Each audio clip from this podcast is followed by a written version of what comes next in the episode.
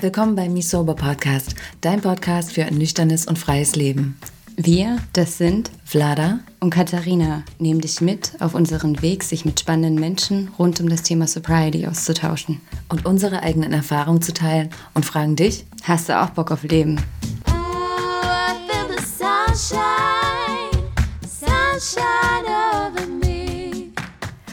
Frohes Neues, ihr Lieben. Wir hoffen, ihr habt die Feiertage besinnlich verbracht und seid vor allem gesund und nüchtern ins neue Jahr gerutscht. Wir wünschen euch alles erdenklich Gute für 2021. Und gebührend fürs neue Jahr steigen wir auch mit einer sehr inspirierenden Podcast-Folge ein. Wir sprechen mit Carmen Jurela, die Autorin von Rauschliebe. Ihr Buch erzählt eine fesselnde Liebesgeschichte, die durch Alkohol und Co-Abhängigkeit geprägt ist. Carmen erzählt uns, warum sie dieses Buch geschrieben hat und welche Erfahrung sie selbst in ihrer Liebesbeziehung mit Co-Abhängigkeit gemacht hat. Offen und ehrlich berichtet sie über ihren eigenen Weg in die Freiheit und warum es so wichtig ist, zu sich selbst Ja zu sagen. Wenn ihr auch Ja zu euch selber sagen wollt, dann ist vielleicht unser Gruppenmentoring genau das Richtige für euch. Wenn ihr euch dafür interessiert, dann schaut gerne auf unserer Webseite misuba.com vorbei oder schreibt uns auch gerne eine E-Mail an hello@misuba.com. Das Gruppenmentoring wird im Februar beginnen, also schreibt uns wirklich gerne, denn es sind nur limitierte Plätze vorhanden. Jetzt aber viel Freude mit der Folge.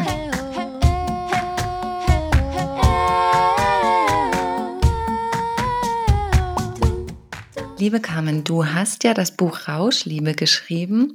Möchtest du unseren Zuhörern, Zuhörerinnen zunächst einmal erzählen, wer du bist und was du so machst? Aber sehr gern. Ich freue mich sehr, dass ich das machen darf und ich möchte euch, bevor wir starten, auch ganz, ganz, ganz doll arg danken.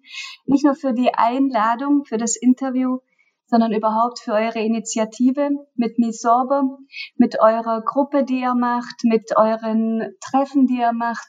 Ich halte das für wahnsinnig wichtig und ich danke euch für eure Arbeit. Oh, danke. Sehr gerne, wirklich. Und deswegen bin ich auch ein bisschen aufgeregt und ich möchte euch gerne von mir erzählen. Also ich heiße Carmen Jurela, bin 46 Jahre alt. Ich bin beruflich Zahnärztin, Schriftstellerin und Bloggerin und auch Coach.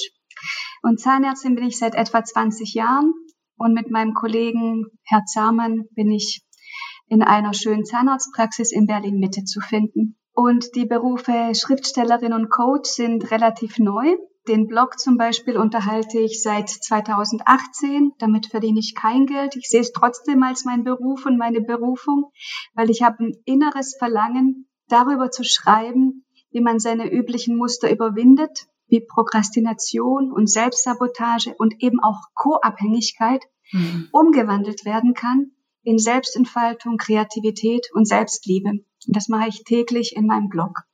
Und das Buch, über das wir reden, also das Buch Rauschliebe, ist mein erstes Buch. Ich bin auch ganz froh und stolz darauf. Habe ich im Februar dieses Jahres bei Books on Demand im Eigenverlag also veröffentlicht. Und wie ich damit angefangen habe, ist 2017 habe ich einen Schreibkurs belegt. Und ich habe natürlich überhaupt nicht gewusst, dass ich überhaupt ein Buch schreiben würde oder dass ich überhaupt schreiben würde. Ich hatte einfach Zeit und habe einen Schreibkurs gemacht. Und die Aufgabe des Schreibkurses war, wir schreiben über unsere Lebensthemen. Sind wir natürlich alle erstmal vom, vom Stuhl gefallen. Ja. Aber ähm, am Ende sind doch einige dabei geblieben und haben mitgeschrieben und ich gehörte da dazu. Und mich trieb damals am meisten meine gescheiterte Liebe und Ehe zu meiner Jugendliebe um. Und so entstand tatsächlich der Roman Rauschliebe. Ich habe darin meine eigene gescheiterte Ehe und Liebe verarbeitet. Nicht autobiografisch, aber schon so, dass ich meinen ganzen Gefühlswirrwarr da mit einbringen konnte.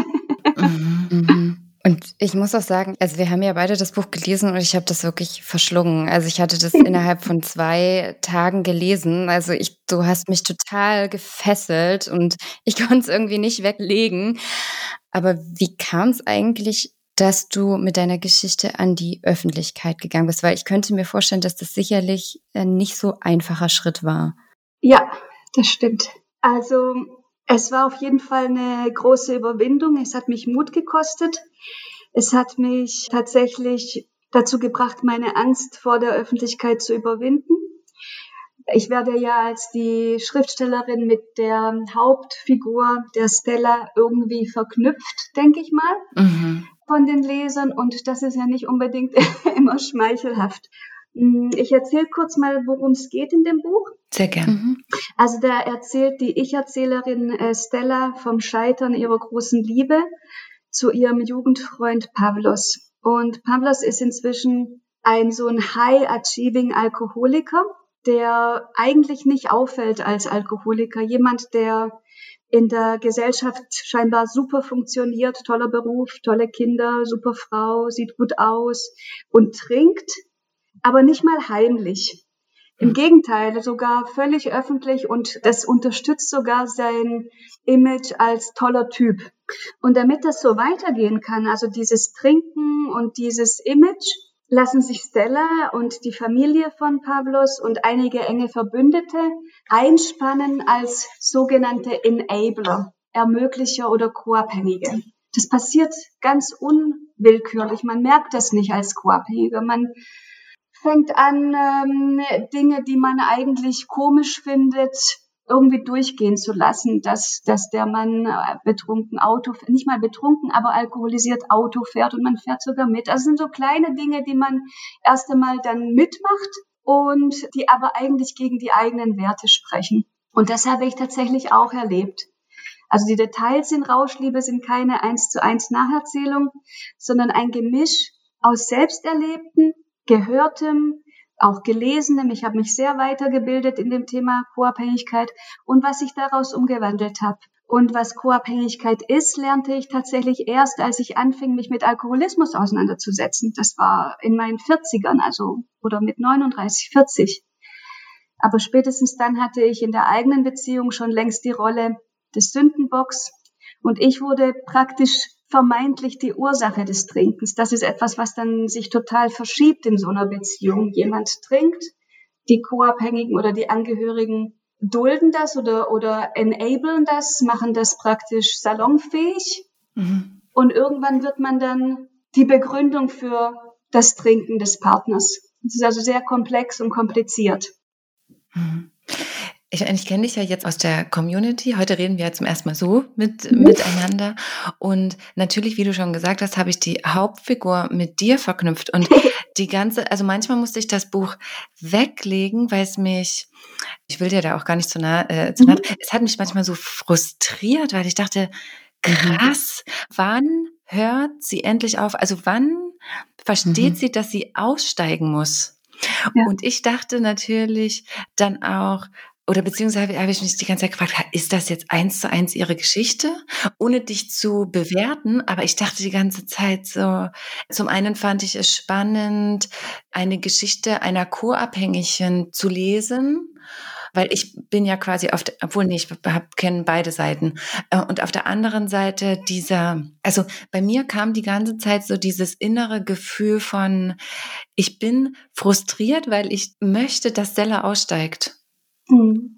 Ja, ich, ich denke, das ist auch das, was du, oder ich frage dich einfach, ist es das, was du mit dieser Erzählung erreichen wolltest oder ist das natürlich gekommen beim Schreiben? Das ist eine super Frage, weil ich hatte schon auch Ziele mit dem Buch. Die haben sich zwar erst beim Schreiben entwickelt. Am Anfang war das einfach Schreiben, Schreiben, Schreiben im Sinne von Abladen, Rewrite Your Story sozusagen. Mhm.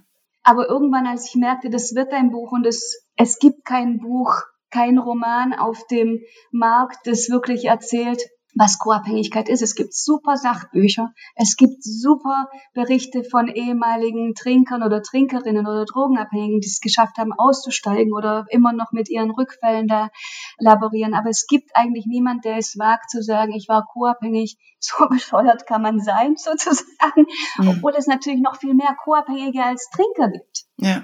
Ja, mhm. okay. Und äh, als ich dann kapiert habe, ich schreibe hier wirklich ein Buch und einen Roman, das ist ja auch viele Male dann editiert worden von mir und durch andere Leute, die es gelesen haben, hatte ich tatsächlich auch immer mh, hm, die Betroffenen im Sinne, die es vielleicht lesen werden und dadurch ihre Situation besser begreifen lernen. Mhm. Während man das ja liest, denkt man, die Stella ist verrückt oder der Pavlos ist ja verrückt. Und trotzdem ist es tatsächlich, wenn ich mir das anhöre und anschaue, was Leute dann im geschlossenen Kreise erzählen, in den Gruppen von den Angehörigen, zum Beispiel von den AAs oder ähnlichen Selbsthilfegruppen, meine Geschichte, die ich hier erzählt habe von Stella, ist eigentlich eine leider ganz normale Geschichte. Mhm. Und ich war tatsächlich, da gebe ich dir recht, während der Zeit meiner Co-Abhängigkeit auch permanent unter dem Eindruck, mich zu fragen, bin ich verrückt? Ist mein Partner verrückt? Spinnt der total? Habe ich das richtig wahrgenommen oder Mhm. verliere ich gerade den Verstand? Oder das ist schon richtig. Also als Leser oder Leserin bekommst du den Eindruck, die muss da raus. Mhm. Und wenn du aber mittendrin bist, denkst du, bin ich da wirklich drin? Ja, ja, voll. Du, Mhm. du weißt gar nicht, dass du raus musst, weil du erst noch begreifen musst, du bist da wirklich drin.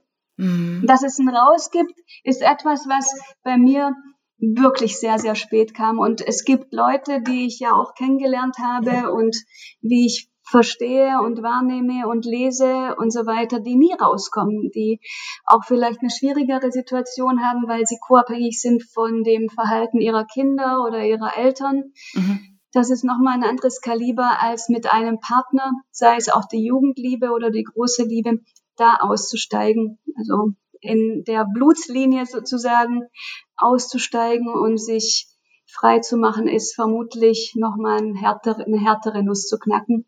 Ja, ich konnte mich da auch gerade so wiederfinden, als du, als du gemeint hast, ja, als, als ich selbst in der Situation war, da Mhm. habe ich mich gefragt, bin ich jetzt verrückt? Und ich kenne das aus meiner eigenen Erfahrung in der Co-Abhängigkeit. Ich Mhm. dachte jahrelang, ich bin nicht mehr, also Ja. ich denke nicht richtig und meine Wahrnehmung ist falsch, weil mir von außen quasi die abhängige Person äh, in dem Moment gesagt hat, nee, ist doch alles in Ordnung. Und ich habe dann meinem Bauchgefühl nicht mehr vertraut und dachte mir so, hä, jetzt, jetzt verliere ich, glaube ich, den Verstand. Ich glaube, das ist sogar die, die wichtigste, eine der wichtigsten Komponenten, warum Leute in der co-abhängigen Beziehung bleiben. Erstens, weil sie sich selbst nicht mehr trauen und ihren Wahrnehmungen nicht trauen und den Beteuerungen mehr glauben als der eigenen Wahrnehmung oder den mm, Entschuldigungen oder den Rationalisierungen der Situation kann ja nicht sein, den kenne ich doch schon seit XY Jahren, dass der sich jetzt so benimmt. Also man glaubt einer Illusion mehr als den eigenen Wahrnehmungen. Und andererseits ein, glaube ich, sehr, sehr, sehr, sehr breites Feld ist noch, warum man in so einer Beziehung bleibt, die Scham, die man irgendwie in seinem Leben integriert, integrieren muss, weil wenn man aufhören würde, sich zu schämen, müsste man praktisch auch dazu stehen, was man alles toleriert. Zum Beispiel, wie ich gesagt habe, das, das alkoholisierte Autofahren. Damit kann man Leute ums Leben bringen. Mhm. Also viele Leute sterben ja in Autounfällen, wo eben Alkohol im Spiel ist. Weil man toleriert, dass man beschimpft wird. Alkoholismus oder dauerhafter Alkoholkonsum macht ja in bestimmten Phasen dann ja auch extrem aggressiv und macht ja dann auch solche Sachen wie Verfolgungswahn oder diese Psychosen, die da entstehen. Das habe ich tatsächlich in meiner Ehe auch erlebt, Mhm. dass ich sehr beschimpft wurde, sehr, sehr, sehr schlimme Streite entstanden und man toleriert das. Man denkt, okay, der ist betrunken, der ist nicht Herr seiner Sinne, er weiß nicht, was er tut. Eigentlich ist er doch total toll und lieb und nett, weil das ist er ja auch. Man kennt ja seine Partner oder seine Angehörigen auch in Situationen, wo, wo sie eben sensationell tolle Menschen sind. Und dem glaubt man viel, viel lieber und eher als dem, was man wahrnimmt. Und wenn man dann wahrnimmt, okay, der ist aber auch ganz schön komisch oder gewalttätig oder aggressiv, dann kommt die Scham ins Spiel. Das kann man natürlich von niemandem mehr, ähm, ja, wie sagt man da, Rechtfertigen? rechtfertigen, Mhm. genau, oder erklären, sondern das vertuscht man dann. Und dieses Vertuschungsding, das ist ja eine Folge von Scham, führt dazu, dass man mehr und mehr und mehr Sachen vertuscht und verleugnet und vor sich rechtfertigt und plötzlich verliert man seine eigenen Grenzen, seine Mhm. eigenen Werte sein ganzes Wertesystem. Also man verliert sich praktisch selbst, man erkennt sich nicht selbst wieder. Mhm. Ich habe mich nicht mehr selbst wiedererkannt. Ich sah zwar genauso aus wie immer und habe in meinem Beruf super funktioniert und gleichzeitig war ich sicherlich zu einem bestimmten Teil nicht mehr die, die ich eigentlich bin und sein möchte. Mhm. Aber wann war eigentlich der Moment für dich gekommen, als du gemerkt hast, ich bin co-abhängig? Das war, indem ich ein Buch gelesen habe über Alkoholismus. Also es sind verschiedene Dinge passiert in, in meiner Beziehung. Und ich habe mir ein Buch geholt und tatsächlich habe ich mir ein Buch geholt über Co-Abhängigkeit und nicht über Alkoholismus. Das muss man sich mal vorstellen. Ich habe erkannt, mit mir ist irgendwas, habe irgendwo den Begriff Co-Abhängigkeit aufgeschnappt und habe ein Buch gelesen über Co-Abhängigkeit. Mhm. Und in dem Moment war im Prinzip mit jeder Seite, mit jedem Satz, den ich gelesen habe, fiel es mir wirklich wie, wie Schuppen von den Augen, dass ich genau das bin, dass ich tatsächlich co-abhängig bin und dass mein geliebter, damals Lebensgefährte und Freund leider schwer alkoholkrank ist oder süchtig ist und dass also ich habe das nicht verstanden. Ich, wir hatten uns viele, viele Jahre gekannt und haben auch schon einige Jahre zusammen gelebt. Und sein Alkoholkonsum war hoch, aber da er so gut funktionierte, dachte ich, der, der Mann weiß, was er tut. Und ich brauche ihm nicht zu erzählen, was er tut und wie es richtiger geht. Also ich hatte da nicht den Einblick, dass er krank ist, sondern dass, dass ich komisch bin. Mhm. Also durch das Lesen eines Buches bin ich, ist mir klar geworden, dass ich co-abhängig bin. Mhm. Ich meine, du hast ja gesagt, ihr habt euch schon Jahre davor gekannt. Also es gab quasi eine Zeit, in der alles noch, ich sag mal in Anführungsstrichen, normal war und dann kam diese, also es ist ja eine Abwärtsspirale. Ne? Sucht ist ja letztendlich eine Abwärtsspirale. Mhm. Ich kenne das ja aus, aus eigener Erfahrung. Was ich mich immer frage, ist, und dann frage ich mich aber auch für mich, wie kann denn das sein, dass das bei mir niemand mitbekommen hat, wie viel ich eigentlich trinke? Also ich glaube, für, für die Zuhörer ist es spannend zu verstehen, mhm. wie kann das denn sein, dass der Partner, der ja eigentlich so eng ist, und ich war ja auch Partnerin in Beziehungen, in denen ich auch getrunken habe und abhängig war. Wie kann das denn sein, dass der Partner, der co-abhängig ist, ich sage es jetzt überspitzt, nicht mitbekommt? Ich glaube, da gibt es verschiedene Antworten dazu und ich glaube auch, dass jede Beziehung anders ist und auch jeder Alkoholkonsum anders ist. Es mhm. gibt ja also diese bekannte Situation, dass Alkoholiker heimlich trinken oder Alkoholikerinnen heimlich trinken. Das war, glaube ich, in der Beziehung, in der ich war, erstmal nicht der Fall. Ich habe meinen meinen Mann geliebt und bewundert. Ich habe hab mich nicht ermächtigt gefühlt, ihm zu sagen, wie er zu leben hat. Ich dachte, er weiß schon, wie er lebt. Ich habe ihn mit Sucht nicht zusammengebracht. Ich wusste nichts über Sucht. Es war hm. nie mein Thema, war nicht mein, ich wusste nichts darüber. Und ich dachte, der ist älter als ich, der ist klüger als ich und der weiß schon, was er tut. Und er hat ja seine Aufgaben ja erledigt. Er war so ein richtig typischer High Achiever. Die neueren Forschungen sagen sogar, dass Alkoholismus sogar häufiger ist bei Leuten, die in verantwortungsvollen Berufen sind, als Leuten, die, äh, ich sag mal, in irgendwelchen weniger verantwortungsvollen Berufen sich bewegen. Mhm.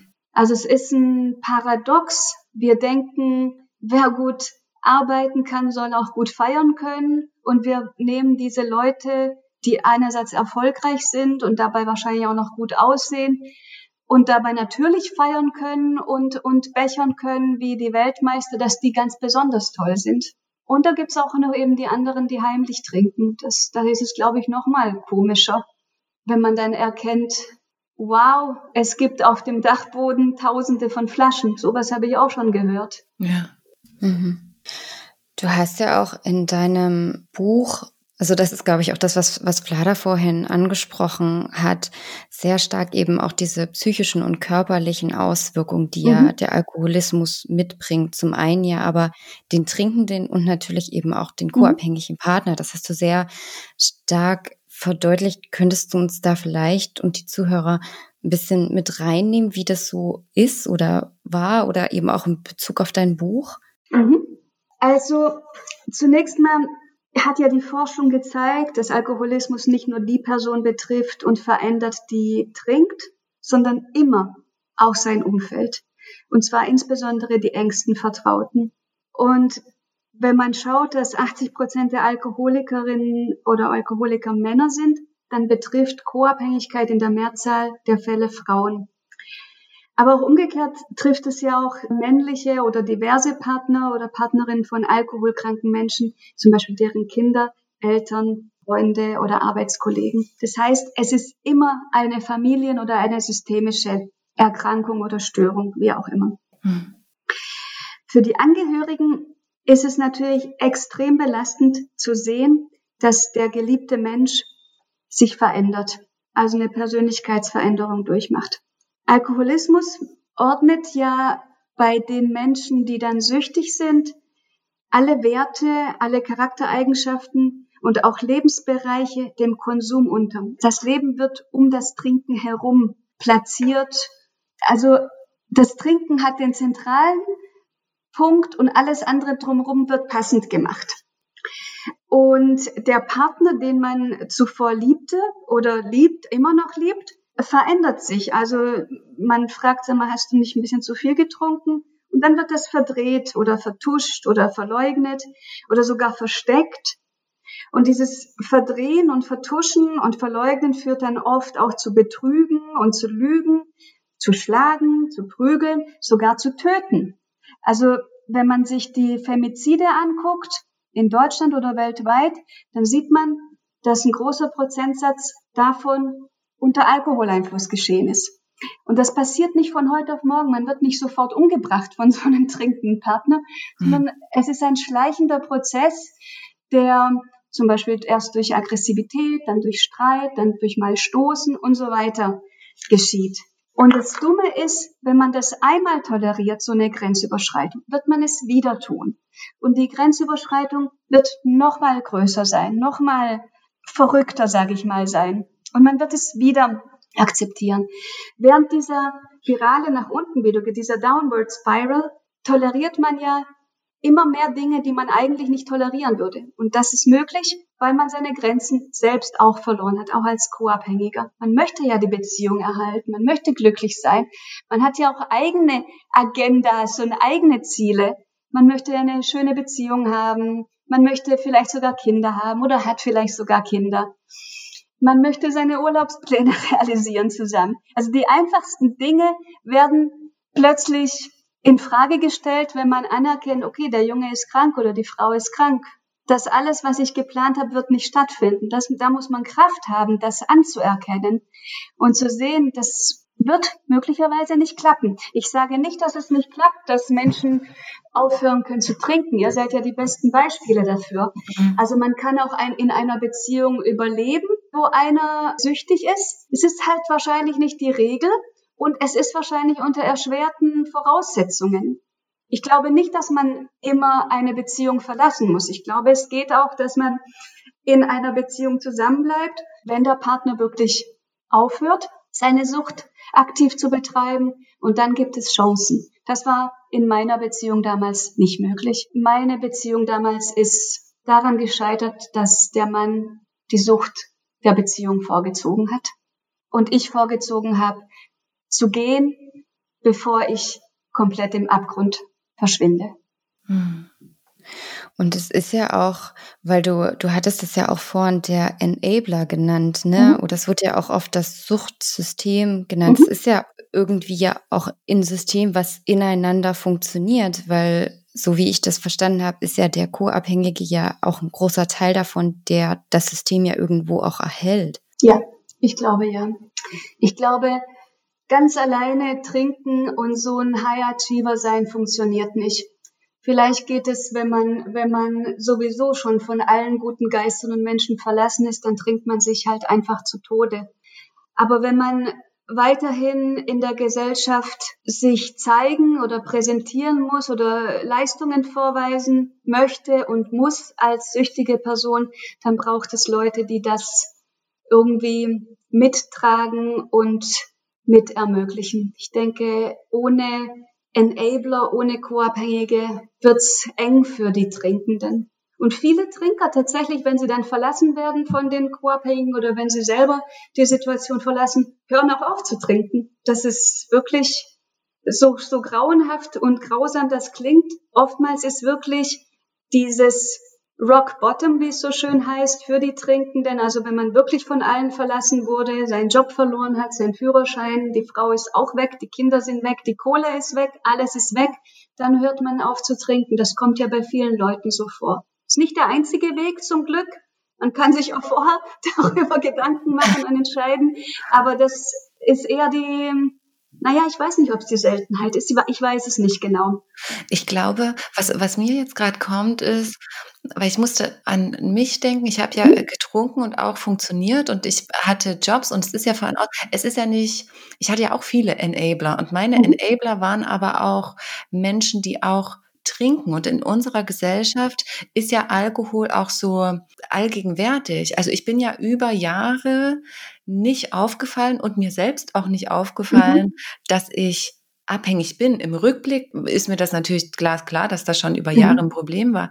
Aber dann kommt so der Punkt, an dem das Kartenhaus zusammenbricht. Mhm. Und das war auch für mich so der Punkt, an dem ich, an dem quasi ich nicht mehr funktioniert, habe und ich auch gemerkt habe, okay, wenn ich so weitermache, dann, dann äh, bin ich komplett isoliert. Und das ist genau, mhm. was du sagst, dieses, okay, Rock Bottom. Und was wir aber mit unserer Arbeit auch erreichen möchten, ist, dass Menschen eben vorher schon mitbekommen, mhm. mitbekommen, ey, das Bauchgefühl, ich meine, ich bin mir auch ziemlich sicher, dass das also ich meine, ich kenne jetzt deinen Ex-Partner nicht, aber das Bauchgefühl ist ja da, dass etwas mhm. nicht stimmt. Ich glaube, jeder Abhängige hat diese Stimme, die sagt, irgendwas ist hier nicht richtig. Mhm. Ja. Und ich glaube, dass das Wichtigste ist, dass wir, dass wir auch im Kollektiv als Gesellschaft lernen, unserer Stimme zu vertrauen und dadurch auch erschaffen, dass Alkohol nicht mehr so einen großen Stellenwert hat. Genial. Ja. Ich bin so froh, dass du das jetzt gesagt hast. Ich glaube, du hast recht. Danke. Was ich mich noch frage ist, du hast ja dann beschrieben, dass du das Buch gelesen hast. Wie ging es denn dann weiter? Also in meiner Co-Abhängigkeit ging es so weiter, dass ich ein Buch gelesen habe, dann ein zweites, dann ein drittes, dann ein viertes, dann ein zehntes und ein zwanzigstes. Mhm. Und ein Hundertstes. Ich habe wahnsinnig viel darüber gelesen, bin dann über das Lesen dann auch in Selbsthilfegruppen gelandet, bei der Suchtberatungsstelle, Diskussionen mit Psychotherapeuten, die da mehr Ahnung hatten und so weiter. Also ich habe mich weitergebildet.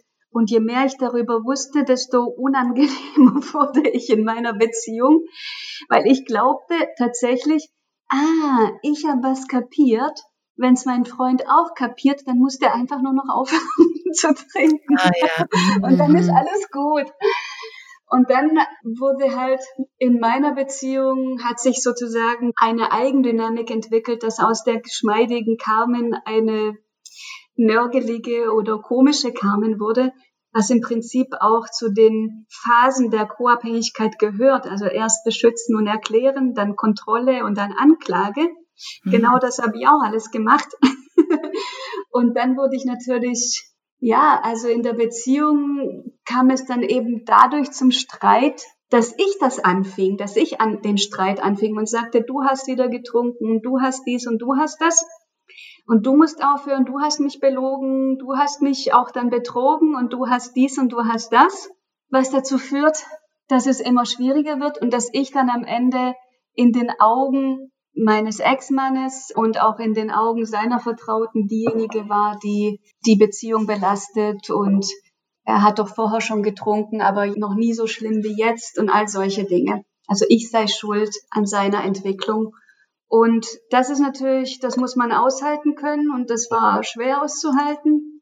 Das ist, glaube ich, sehr, sehr schwer für die Co-Abhängigen, wenn sie weiterhin an die Beziehung glauben ob das jetzt die Eltern sind oder die Partnerinnen oder die Kinder sind. Man möchte die Beziehung aufrechterhalten und fordert Abstinenz oder Langzeittherapie oder alle möglichen Methoden, den Alkoholkonsum zu kontrollieren. Und dadurch wird man natürlich die Person, die das Kostbarste in dem Leben eines süchtigen Menschen zerstören möchte, damit zum Feind. Damit wird man zum Feind. Hm. Und gab es eigentlich für dich in dieser Zeit Personen, an die du dich wenden konntest? Also du hast ja gesagt, du bist in Selbsthilfegruppen gegangen mhm. und zur Beratung, aber gab es in deinem Umfeld Vertraute, denen du dich anvertrauen konntest und die deine Situation auch verstanden haben? Das ist eine sehr, sehr gute Frage. Also so richtig verstanden hat es niemand außer den Menschen, die selbst betroffen sind in den Selbsthilfegruppen und in der Beratungsstelle, die haben es glasklar kapiert. Glasklar, das ist also wirklich ein ganz, ganz wichtiger Punkt, Leute zu suchen, die es verstehen. Aber ich hatte tatsächlich auch Freunde, die es zwar nicht verstanden haben, die aber trotzdem mir zur Seite standen, die mich in meiner Co-Abhängigkeit, in meinem Wahnsinn unterstützt haben und im Prinzip gesagt haben, komische Sachen machst aber wenn du mich brauchst, ich bin immer für dich da. Hm. Und das ist viel, viel, viel, viel hilfreicher als die Menschen, die es irgendwie mitbekommen haben oder wo ich mich geöffnet habe und erzählt habe, die dann sagen, du bist doch verrückt. Du musst da raus, du musst den verlassen und mhm. der ist ein schlechter Mensch, weil ein schlechter Mensch ist niemand. Mhm. Niemand wählt freiwillig seine Sucht oder seine die Dinge, die mit der Sucht kommen. Das ist ja eine progrediente Erkrankung, die, die man vorher nie, nie, nie wählt, nie, nie, nie einschätzen kann. Man denkt immer, bei mir ist es anders. Mhm. Niemand weiß von sich, wenn ich so weitermache, dann entscheide ich mich jetzt fürs Trinken. Das, das würde kein Mensch machen. Aber das ist, was Leute glauben, die einem raten, du musst da weg, und dein Partner oder dein trinkender, süchtiger Partner oder Partnerin ist schlecht oder verkommen und wie auch immer, weil das stimmt nicht. Das, sind, das ist der Nebeneffekt der Erkrankung und man muss den Leuten ihren Weg lassen, sowohl den Co-Abhängigen wie auch den Abhängigen selber. Und das Einzige, was wirklich hilft in den Freundschaften, ist zu sagen, wenn du mich brauchst, ich bin da und fertig. Hm. Wie war es denn jetzt aber letztendlich für dich, dich aus dieser co-abhängigen Beziehung zu lösen? Also was hat dir in dem Moment geholfen und wie hast du es für dich hinbekommen? Also das ist auch eine schöne Frage, weil ich kann mich exakt an den Moment erinnern. Es war eigentlich ein Geschenk. Ich habe das wie ein Wunder erlebt. Ich war in meiner zahnärztlichen Arbeit und habe eine schöne, schöne zahnärztliche Therapie durchgeführt. Und zwar ganz ruhig und schön mit der Assistentin, herrlich. Und mein Lebensgefährte war außerhalb Berlins für ein paar Wochen. Und in diesem hochkonzentrierten Moment, im Flow der Arbeit, hat die Angst in meinem Herzen und in meinem Kopf für einen Moment losgelassen. Das war pure Magic. Hm. Das, was sich in meinem Sein, in meinem Leben aufgebaut hat, ohne dass ich wusste, wie ich das abbauen kann, diese Angst, diese Scham, dieses nicht glauben können, dieses, diese Wahrnehmungsstörungen, Fehlurteile und so weiter. Das alles hat ja mein Leben beeinflusst wie eine Klammer, wie so ein Schraubstock, der immer enger zugedreht wird. Und beim Flow, beim Flow in der Arbeit hat das plötzlich losgelassen. Es war ein Geschenk des Himmels, wirklich. Mhm. Und dann wusste ich in dem Moment, ein Leben ohne Angst und Psychoterror ist möglich. Und das fühlt sich ganz, ganz anders an als das, was ich die letzten Jahre erlebt habe. Und zweitens, Trennung ist eine Option ich würde eher mein, mein verlassen, als mit ihm in den Abgrund mitzugehen. Das war ein Gedanke, den ich vorher nicht hätte denken können. Also das Ende der Beziehung tatsächlich eine Möglichkeit ist. Ich wollte einfach die Beziehung aufrechterhalten zuvor. Und in dem Moment, als die Angst nachgelassen hat, losgelassen hat, wusste ich, ich werde meinen Mann verlassen, wenn sich nichts ändert. Und so ist es dann auch passiert tatsächlich.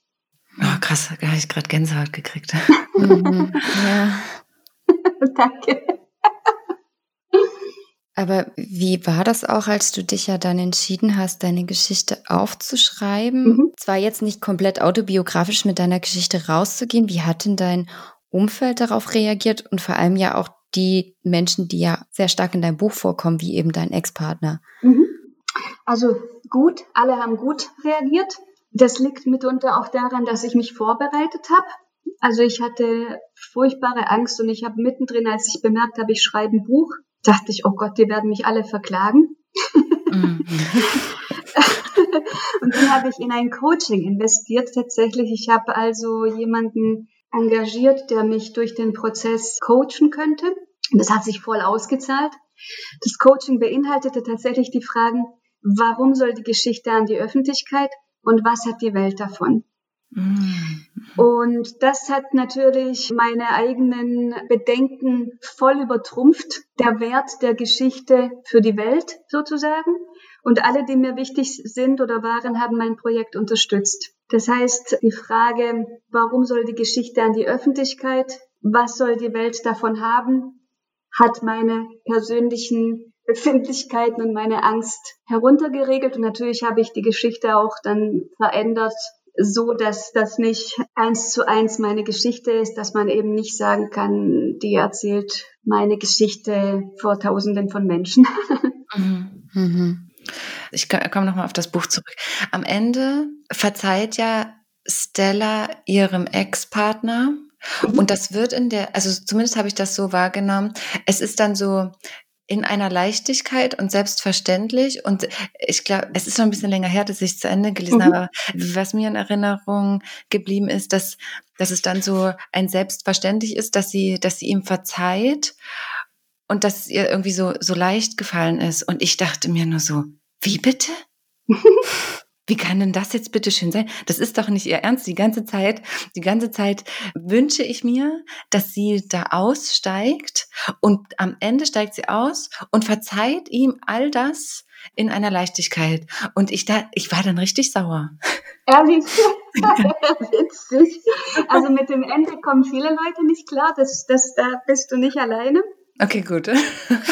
In meiner eigenen persönlichen Geschichte war es so, dass wir uns aussprechen konnten und uns auch gegenseitig um Verzeihung bitten konnten. Ich meine, Enabling ist ja auch eine totale Sauerei man hat da schon auch einiges getan, was man nicht hätte tun sollen. Also im Handy rumspionieren und so weiter und den anderen ständig nerven und mhm. nicht so sein lassen, wie er ist. Da konnte ich jedenfalls meinen Ex-Mann schon um Verzeihung bitten und er hat mich auch um Verzeihung gebeten.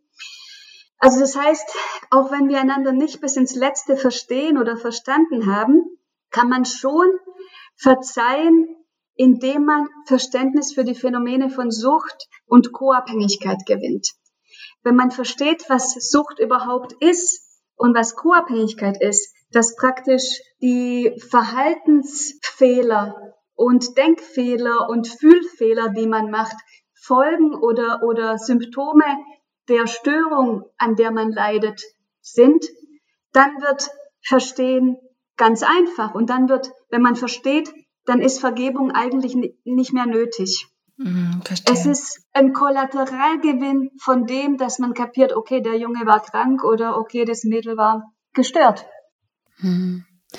Und das war ja auch am Ende so, dass nach der Trennung von Stella und Pavlos mhm. hatte er ja auch aufgehört zu trinken. Also es hatte sich ja dann so ergeben, dass er quasi nüchtern geworden ist, glaube mhm. ich, dann auch eine neue Beziehung hatte. Wie war es denn in deinem eigenen Leben, nachdem du gegangen bist?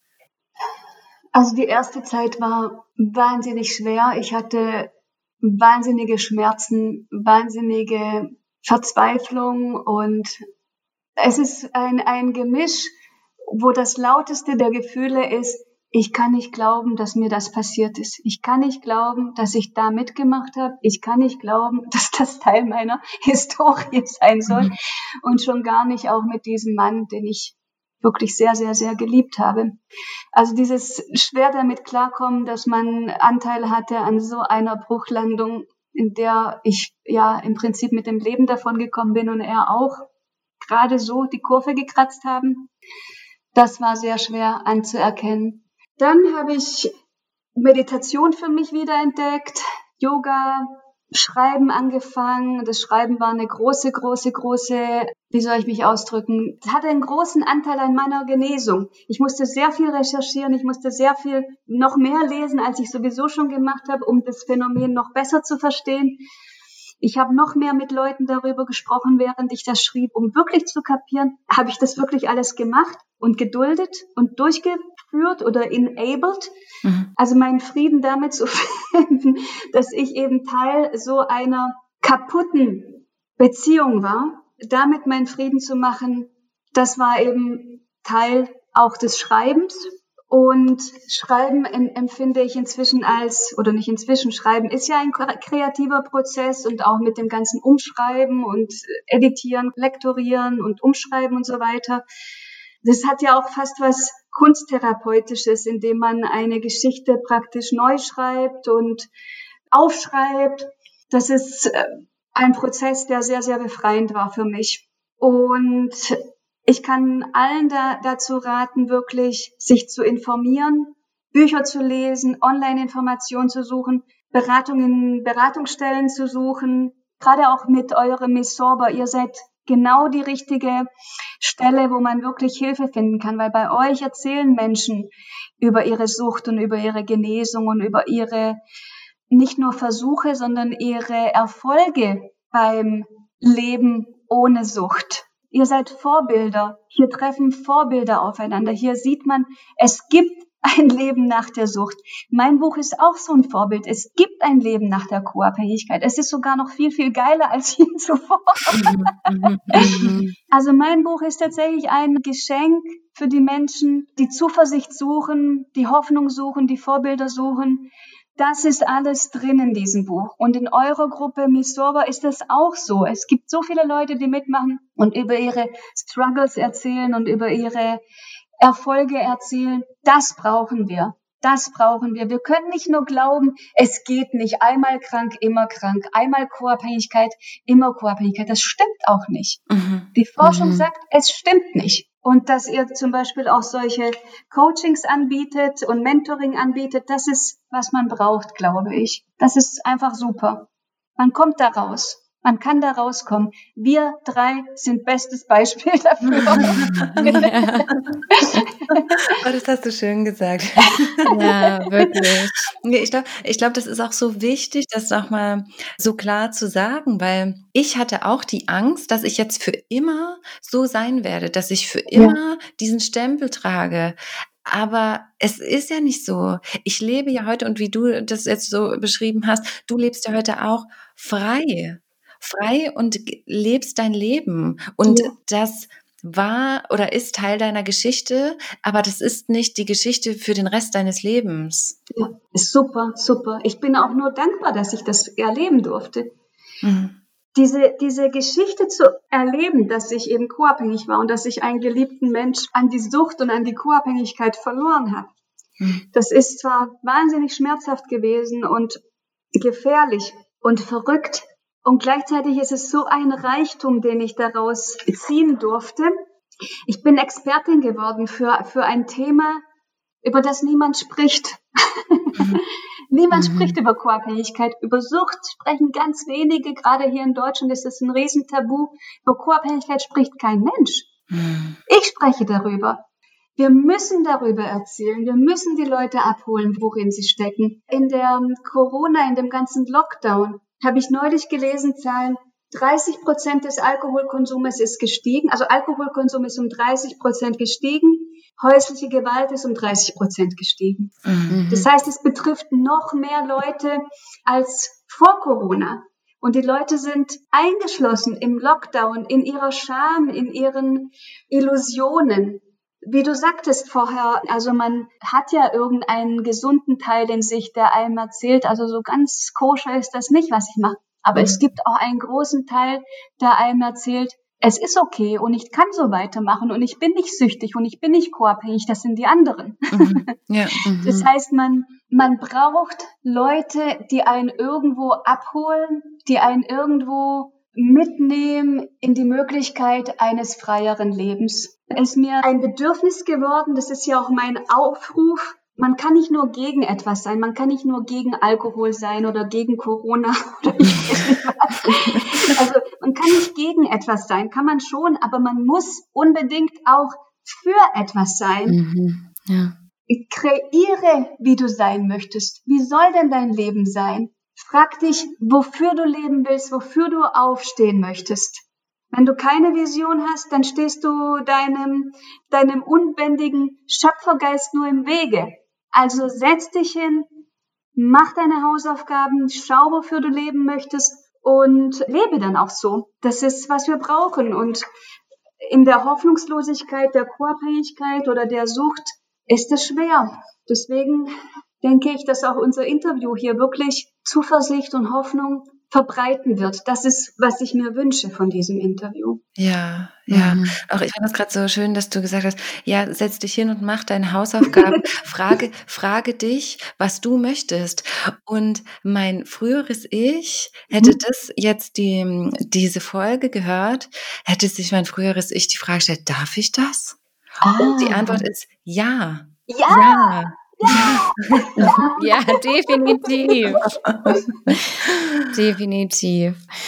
Also Carmen, das war wirklich ganz, ganz kraftvolle Worte, die du hier gesprochen hast. Und jeder, der da jetzt draußen sitzt und zuhört, wir hoffen wirklich von Herzen, dass du dich angesprochen fühlst und wir dich mit der Folge inspirieren konnten, dir helfen konnten. Und für diejenigen, die jetzt Carmen gehört haben und gesagt haben, boah, die Frau ist total toll, die möchte ich kontaktieren, das Buch möchte ich lesen. Wie können Menschen dich finden? Wo können sie dein Buch finden? Also beim Buch heißt Rauschliebe. Es gibt eine Webseite, die heißt www.rauschliebe.de. Da kann man es kaufen. Als E-Book, glaub für 9,99 und als Taschenbuch für 16,99. Mich selbst findet man unter meinem Namen Carmen Jurela in meinen verschiedenen Berufen, die ich so habe und die ich liebe und genieße. Also sowohl zahnärztlich als auch als Coach, als auch als Autorin. Ich lebe in Berlin. Man kann mich buchen als Coach man kann mich buchen als Zahnärztin und man kann auch einfach eine E-Mail schreiben. Dann gibt es hoffentlich einen schönen Austausch. und äh, du bist auch bei uns in der Rauschlos glücklich Community. Richtig, richtig. Mhm. Nur ganz kurz als Info, bist du ein spezieller Coach für jetzt diejenigen, die zuhören und denken, boah, vielleicht wäre das der richtige Coach für mich. Was ist genau dein Feld? Ja, danke, dass du fragst. Also Überwindung von Selbstsabotage, Kreativität, auch Suchtfreiheit, aber vor allen Dingen dieses Ding, kreiere dein Leben selbst. Und viele von uns haben ja unterdrücken ihre Kreativität seit Jahren oder Jahrzehnten. Und die größte Freude macht mir tatsächlich, wenn Leute, die in irgendeinem Beruf drinstecken, der quasi unkreativ ist und plötzlich kreativ werden wollen und dann sagen, ah, ich habe doch immer gemalt oder ich habe doch mal gelesen, aber ich traue mich nicht. Genauso wie du sagtest, darf ich das? Mhm. Dieses darf ich das ist ja eine wichtige Frage in unserem Leben, die Leute zu ermutigen, zu dürfen. Wofür wollen sie denn leben? Wofür wollen wir denn leben? Mhm. Darum geht's mir in meinem Coaching. So schön. So schön. Also Carmen, vielen, vielen lieben Dank für dieses wirklich ganz wundervolle, inspirierende und mutmachende Interview. Also wirklich vielen, vielen lieben Dank. Und ähm, wir wünschen dir von Herzen alles, alles Gute. Ich danke euch auch, eurer Initiative fürs Interview. Und allen Leuten, die zuhören, guckt in Mi Sorber rein, guckt in Rauschlos Glücklich rein. Das sind super Tipps, die ich euch mitgeben kann. Vielen Dank dir. Vielen Dankeschön. lieben Dank. Was für ein kraftvoller Start in dieses neue Jahr. Wir hoffen, die Folge bzw. Carmen hat euch genauso inspiriert wie uns. Ihr Buch Rauschliebe können wir wirklich nur empfehlen. Schaut da gerne auf ihren Webseiten rauschliebe.de oder jurela.de vorbei. Wenn ihr uns gern auch Neujahrsgrüße dalassen wollt, dann könnt ihr das auch gern in der Form von positiven Bewertungen auf iTunes tun. Darüber würden wir uns wirklich sehr freuen, denn somit werden noch viel weitere Menschen unseren Podcast finden.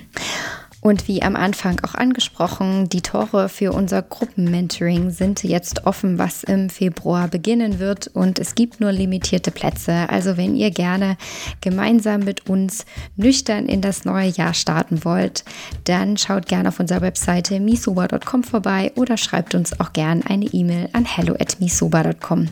Wir freuen uns sehr und es werden wirklich intensive zwei Monate, die wir mit euch zusammenarbeiten. Also verpasst es nicht, euch anzumelden. Wir freuen uns schon sehr auf euch und in diesem Sinne hören wir uns nächste Woche. Bleibt alle fresh and funky.